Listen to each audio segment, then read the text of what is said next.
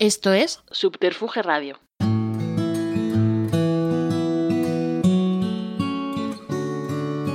Hola, saludos de Juan de Dios Rodríguez y bienvenidos a la segunda edición especial del primer año de estudio 8 y 50 desde que empezó todo.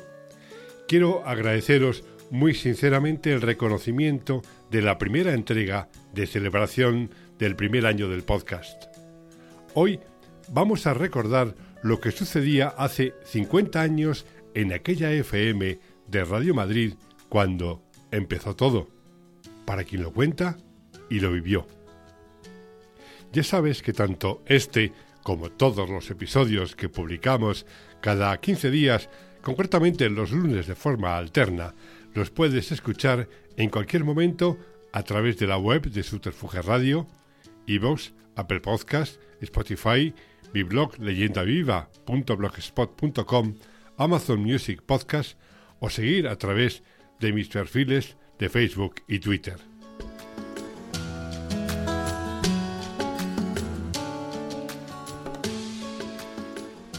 Cuando fui por primera vez a la radio en el lejano enero de 1973 para ver cómo se hacía Hora 25, el equipo de los 40 principales de Radio Madrid FM estaba formado por Olimpia Torres, Rafael Luis Díaz, Luis Fernando Montilla, José Luis Fradejas, Pablo Quintana y José Luis Arriaza. El programa había arrancado en el verano de 1966, del que únicamente quedaba como referente e insignia del primer equipo de Rafael Rever, Olimpia Torres. Se emitía de 10 de la mañana a 10 de la noche. A partir de esa hora, Fernando Vega, un histórica de la radio, presentaba un programa de música clásica con guion de Carlos Gómez Amat y la documentación de Mari Garijo. Continuaba con una selección de orquestas y se cerraban las emisiones a la una de la madrugada. En aquel mes de enero de 1973, el número uno de los cuarenta era un tema titulado Por si tú quieres saber, que interpretaba Jairo, un cantante argentino que apadrinaba a Luis Aguilé.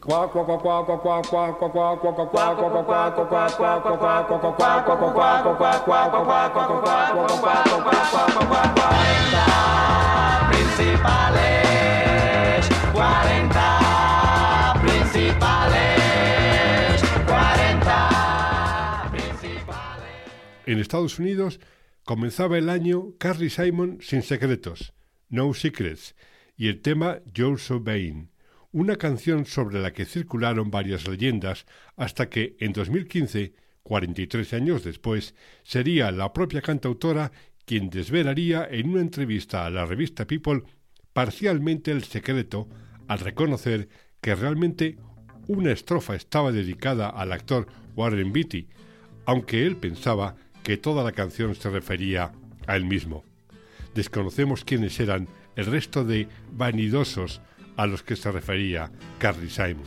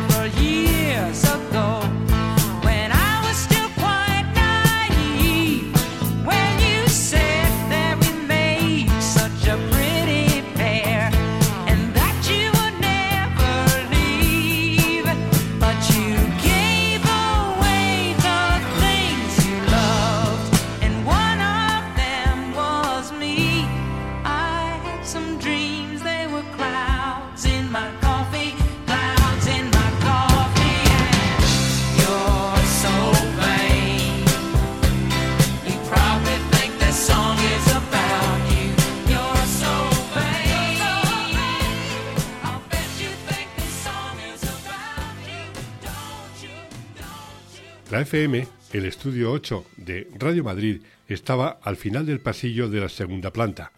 Tenía una doble puerta de madera con sendas ventanas de cristal. Entre ambas puertas, a la derecha, se encontraba un minúsculo cuarto que servía de armario y se haría muy popular porque no sólo se colgaban allí prendas.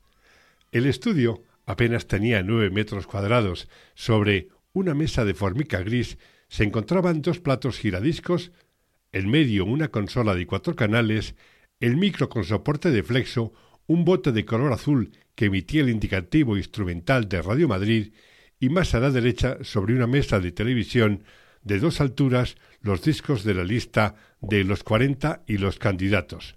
Una selección de novedades que durante dos meses iban sonando para ganar popularidad hasta que entraban en lista. A la derecha, una antigua mesa de televisión de dos plantas. En la inferior había dos cajas de pasta gris que contenían los cartuchos de las cuñas de publicidad y en la parte superior un magnetofón Philips con ojo mágico.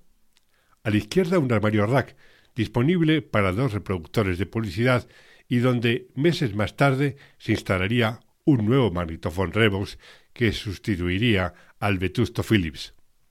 Como ya sabéis, los 40 principales como programa de radio en la FM habían nacido el 18 de julio de 1966. Duraba dos horas y fue el primer proyecto que puso en marcha Rafael Rever, como comentamos recientemente con él. Rafa era un muchacho colaborador de La Caravana de Ángel Álvarez y de Tomás Martín Blanco en el Gran Musical, programa que había nacido en 1963. Pero sigamos con la música. En marzo llegaba al número uno en Estados Unidos un álbum que ratificaba el éxito internacional total de Elton John con el LP Don't Shoot Me, I Only the Piano Player, que incluía Daniel, una bellísima canción que no dejaríamos de poner desde que fue candidato pocos meses después.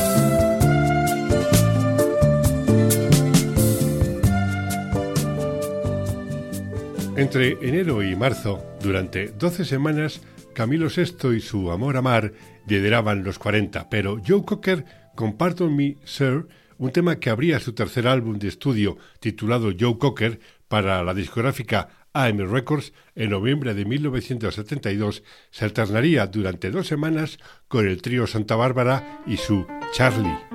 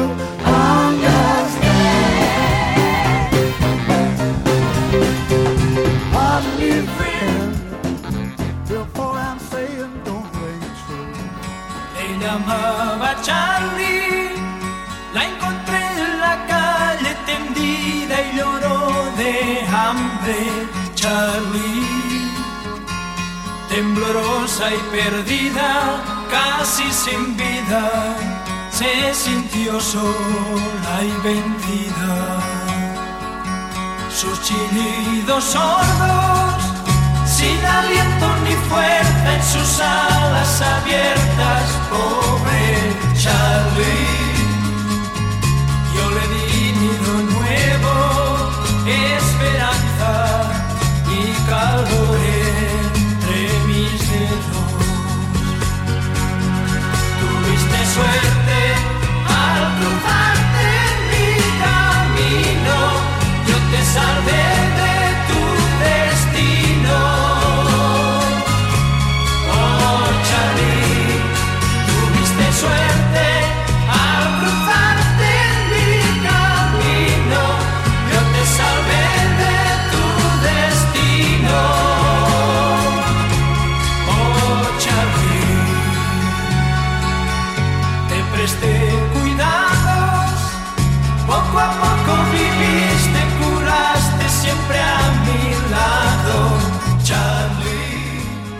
Durante aquellos primeros meses de 1973, alternaba las visitas a la radio para ver los 40 y la realización de Hora 25 con los reportajes que nos encargaba Martín Ferrand para su revista de televisión Tele 7.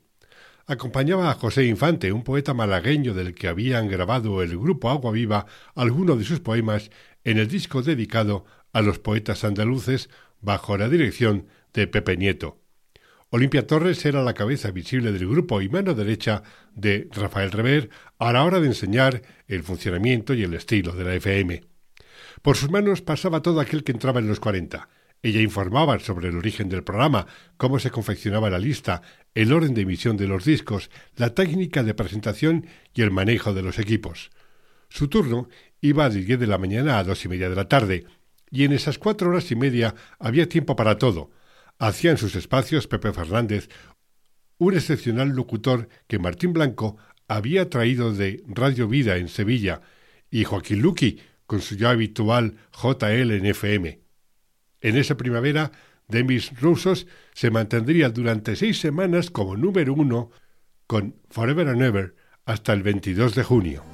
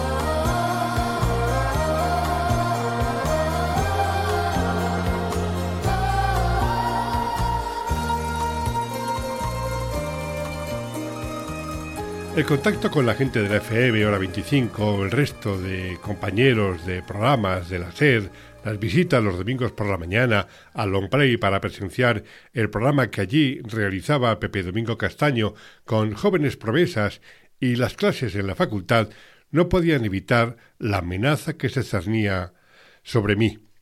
La inmediata incorporación a la Infantería de Marina para realizar el servicio militar.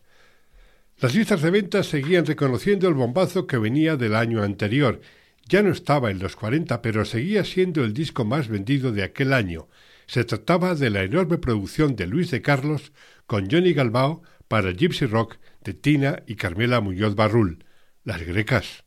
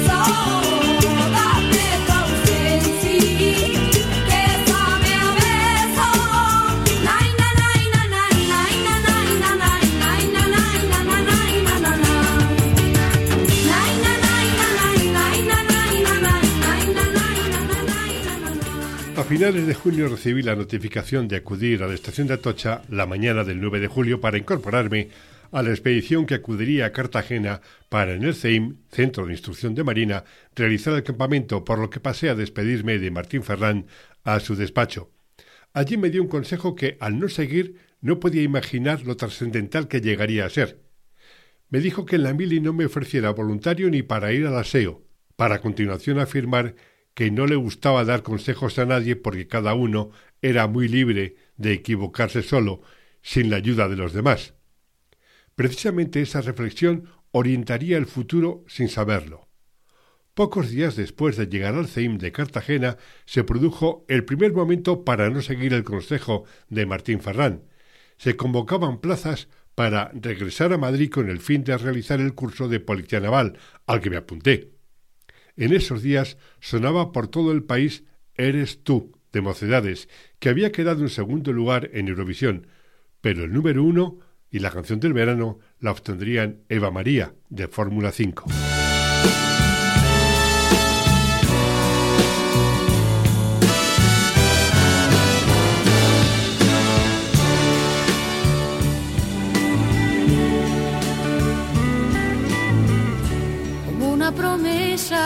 Eres tú, eres tú, como una mañana de verano, como una sonrisa eres tú, eres tú, así, así, eres tú.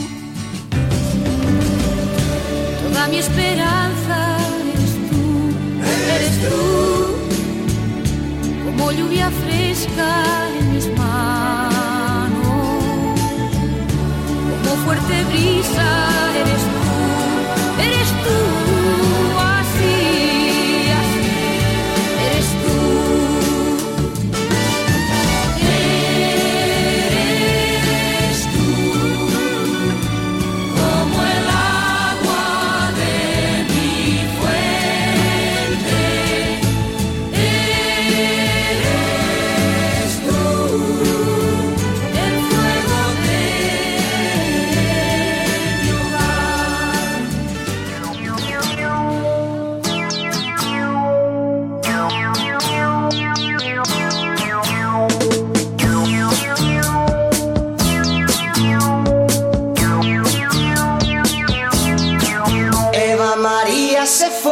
buscando el sol en la playa. Con su maleta de piel y su bikini de rayas. Ella se marchó y solo me dejó recuerdos de su ausencia.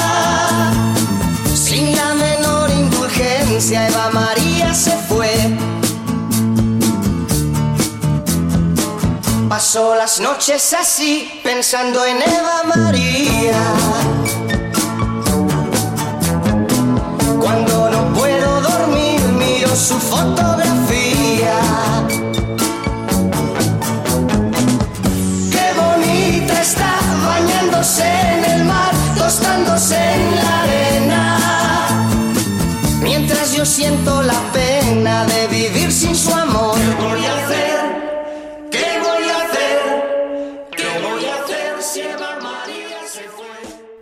Una vez superada la prueba para realizar el curso de policía naval, nos devolvieron a Madrid con dos días de permiso antes de incorporarnos a la agrupación de infantería de Marina en la calle Arturo Soria. Al llegar a casa y abrir la puerta estaba sonando el teléfono. Llamaba el jefe de misiones de Radio Madrid que me ofrecía la posibilidad de acudir a la emisora para realizar una prueba porque Pepe Domingo Castaño le había hablado de mí para entrar en los 40. La prueba fue sencilla. Presentar Get Down de Gilbert O'Sullivan, leer unas informaciones del diario Ya e improvisar la forma de presentarme. Al terminar la prueba me dijo que la había superado, pero le advertí sobre mi situación y que únicamente podría hacer los turnos del final del día o cualquier fin de semana hasta el mes de octubre. Precisamente en los 40, durante el mes de junio, había sido Gilbert Sullivan el número uno del que la británica revista Record Mirror le consideraba como el mejor cantante masculino británico del año anterior por su pop sofisticado con arreglos orquestales.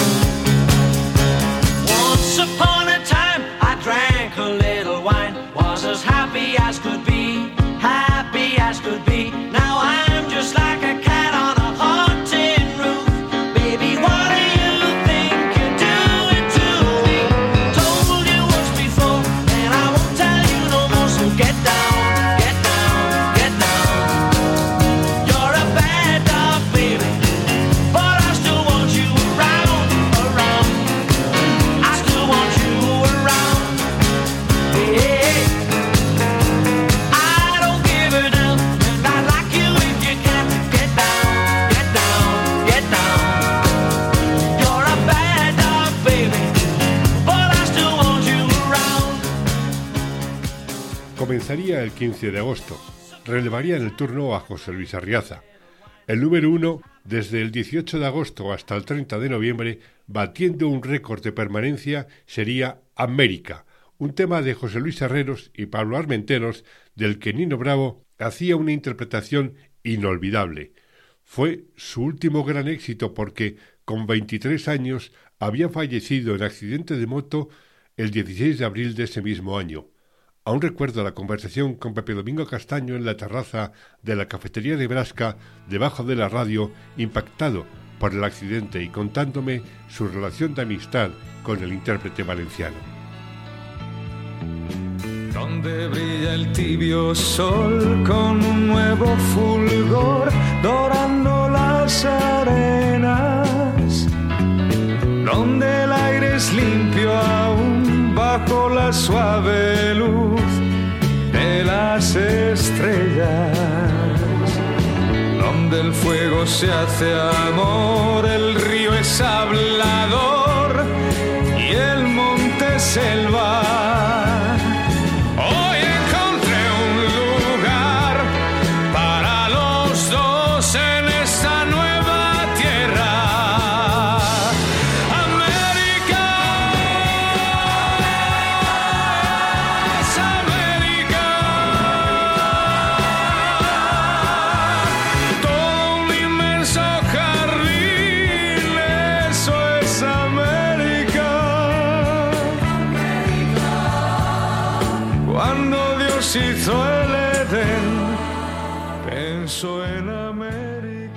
Cuando Rafa Rever vino de vacaciones, me llamó para ir a verle.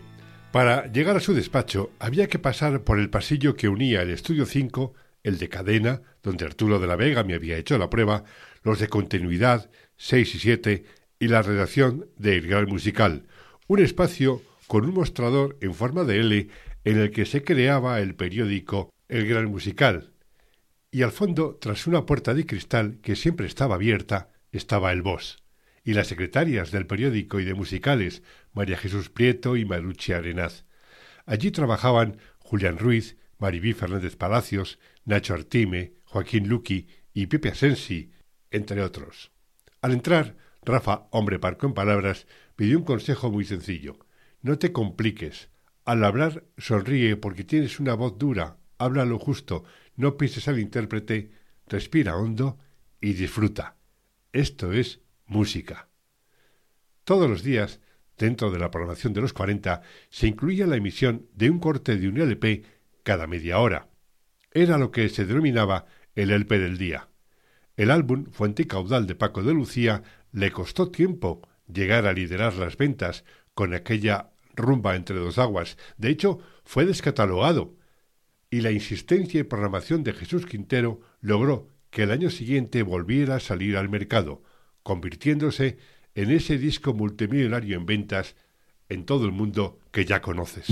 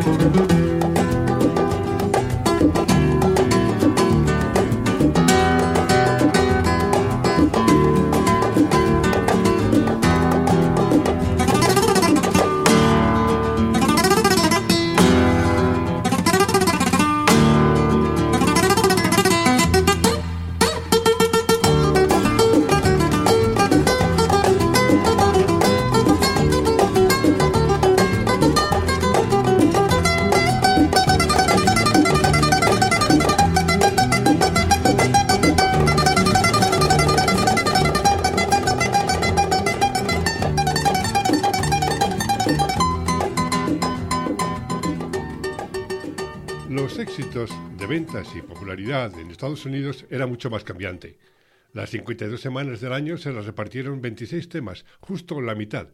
Por ese puesto pasaron, además de Carly Simon y Elton John, The OJs, Vicky Lawrence, Edgar Winter Group, los Wings de Paul McCartney con Red Rose Speedway, Billy Preston, Jim Crouch, Maury McGovern, Stories, Grand Funk, Cher, Gladys Knight and the Pips, Eddie Kendrick y Charlie Rich. Era el año de la explosión del denominado sonido de Filadelfia con The Three Degrees, MFSB, pero sin duda uno de los éxitos más destacados de aquel 1973 que forma parte de la banda sonora de nuestras vidas fue sin duda Killing Me Softly with His Son de Roberta Flack, que estuvo cinco semanas en el número uno.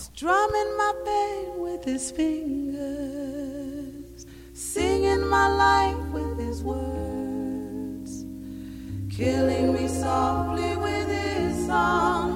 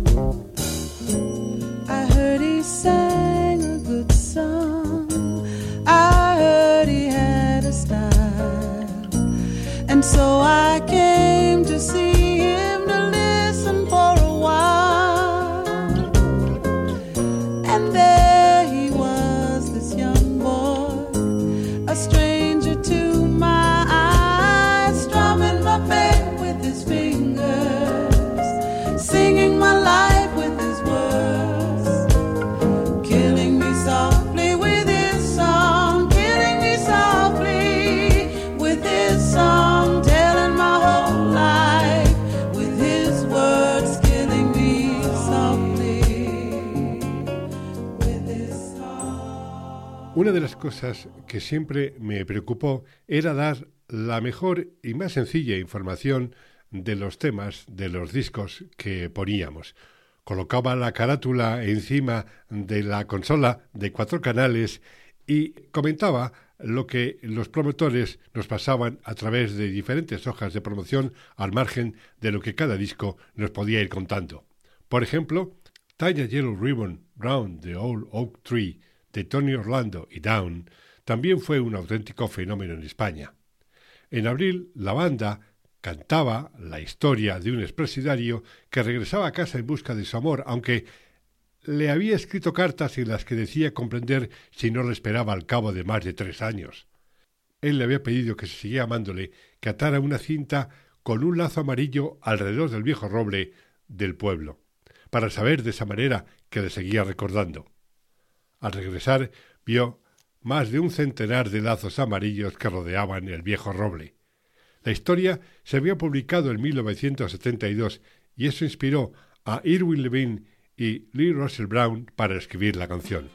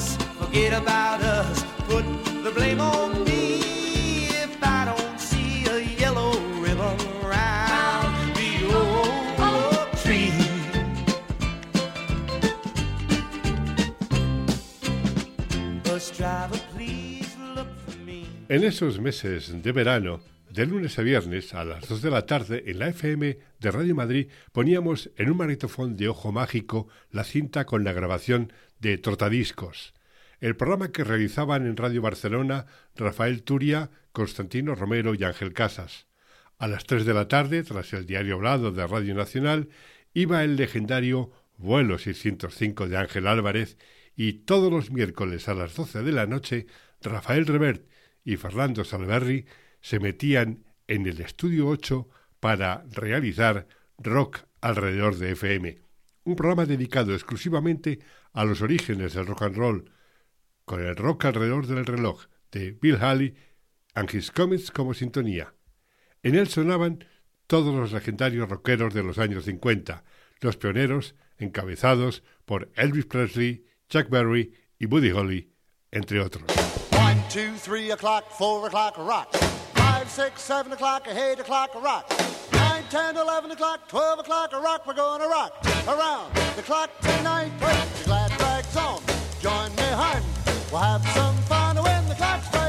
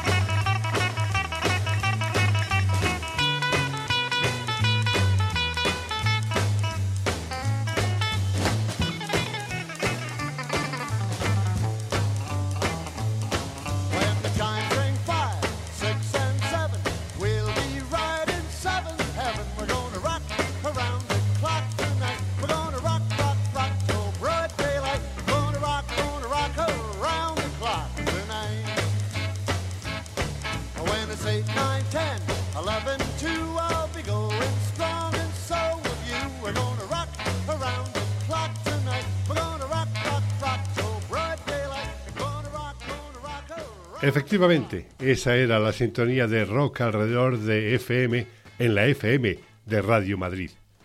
Para diferenciarse de las demás emisoras de radio y resaltar las exclusivas y primicias de los 40, Rafa Rever había creado los estrenos de la SER. Consistía en promocionar las canciones de las que la cadena poseía la primicia durante varios días o semanas. A ese estreno se le incluía dentro de la canción un jingle con el coro que cantaba aquello de los estrenos de la SER. De esa forma se evitaba que otras emisoras piratearan el disco durante el tiempo que duraba la exclusiva.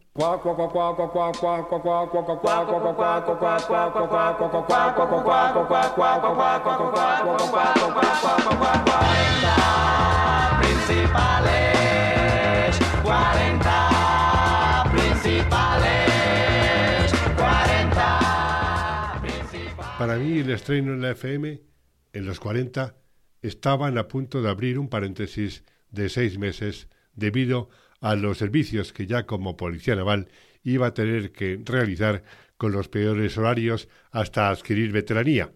De ahí que a finales de octubre y tras 20 días de permiso tuviera que dejar la radio temporalmente. Habían sido tres meses de aprendizaje. Llegado el día de despedirme temporalmente de la audiencia, porque Rever y de la Vega querían que siguiera en contacto con la radio, me despedía con un tema de los Doobie Brothers, que en ese momento estaban en los 40, de su álbum The Captain and Me, Long Train Running, un tren de largo recorrido que tenía vuelta al cabo de seis meses.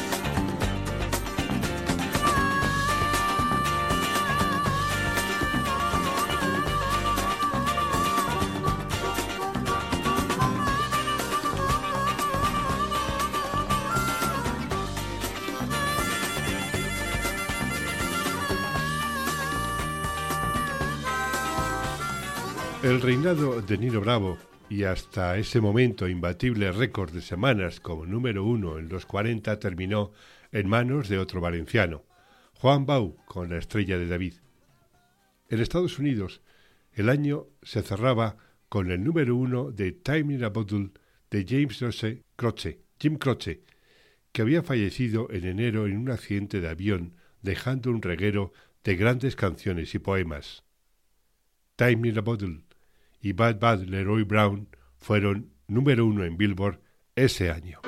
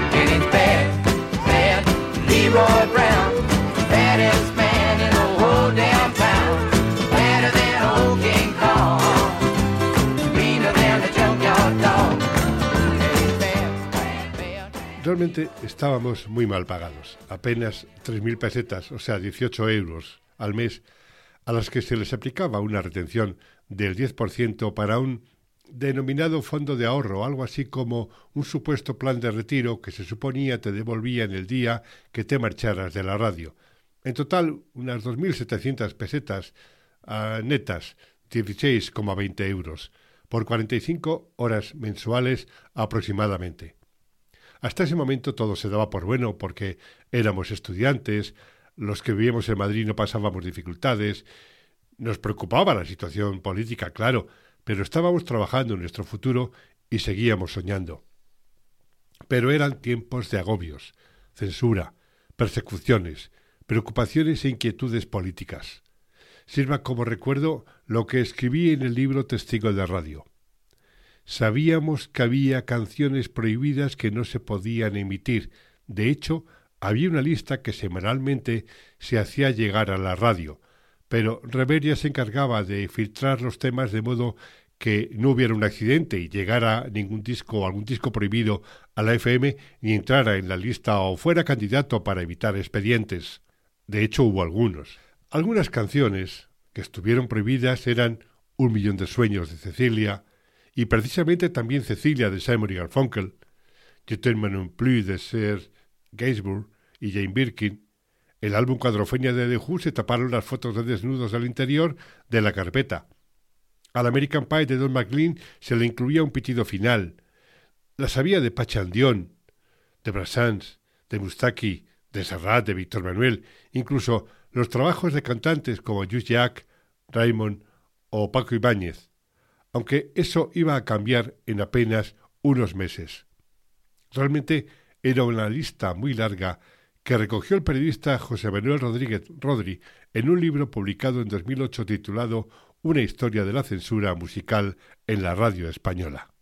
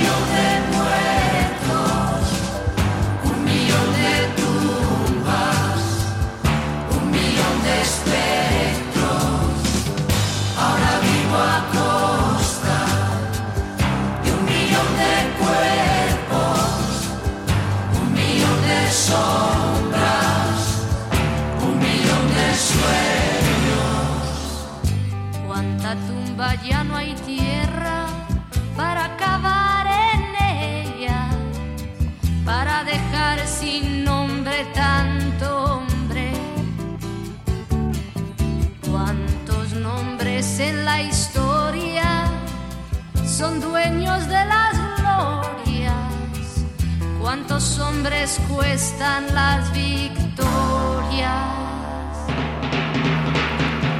Ahora vivo a costa.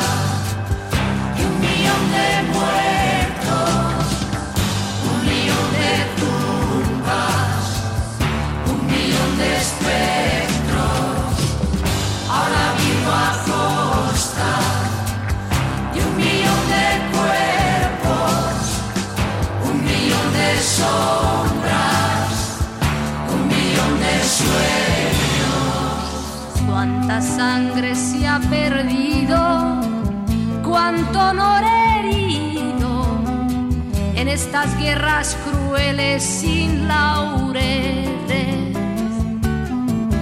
cuánta hambre se ha pasado, hambre por cada lado, hambre de paz, hambre de hombre honor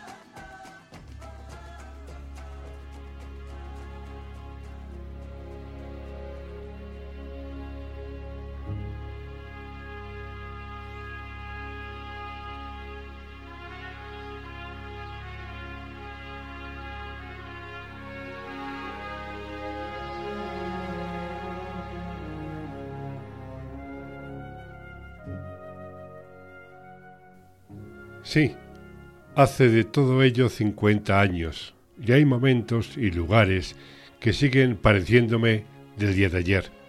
Los compañeros, los pasillos de la radio, las desaparecidas cafeterías Nebraska y Erza, pero sobre todo el estudio, aquel estudio 8 del fondo del pasillo de la segunda planta, del número 32 de la denominada entonces Avenida de José Antonio, a la que había llegado un chaval que había dejado atrás sus sueños teatrales al ser seducido por el periodismo, por el medio y un programa, Hora 25. En los meses siguientes y días libres de guardia en el Estado Mayor de la Armada, seguía yendo a ver a los amigos y compañeros hasta que en abril del año siguiente volví a reincorporarme al equipo de la FM. Algunos ya no estaban, pero ahí seguía la madrina de todos, Olimpia Torres. Se iría profesionalizando el trabajo. Llegarían las entrevistas a cantantes y el conocimiento más profundo de artistas, promotores y ejecutivos. Comenzaría otra etapa, alternando los 40 con el gran musical hasta llegar superventas LPs. Seguirían algunos tiempos de bohemia y complejidades, crecimiento, pero eso ya es otra historia.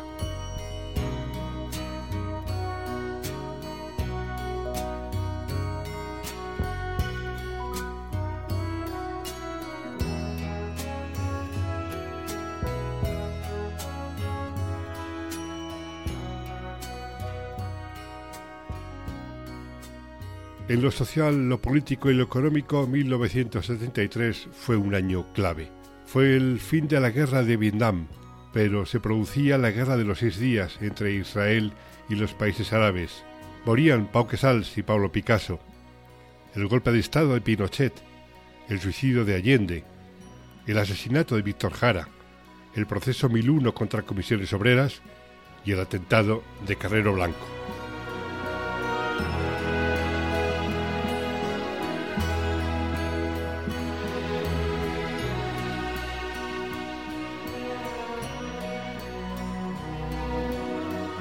Vamos terminando este somero y rápido recorrido por algunos momentos musicales de aquel 1973, cuando éramos tan críos, inconscientes, osados y felices, pero un tiempo que sentó nuestras bases para el futuro. No se trataba de escuchar los números uno de los 40, sino más bien escuchar la banda sonora de aquel año.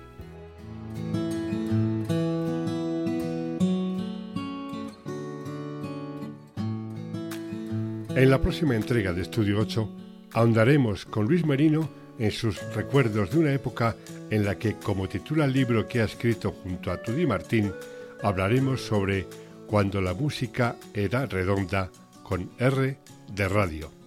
Y te sorprenderás. Te espero, como todos los lunes alternos, para seguir encontrándonos con protagonistas de la radio y la música a través de este podcast que puedes seguir en Subterfuge Radio, Evox, Apple Podcasts, Spotify, Amazon, en mi blog leyendaviva.blogspot.com y mis perfiles de Facebook y Twitter. Gracias por estar ahí. Nos oímos.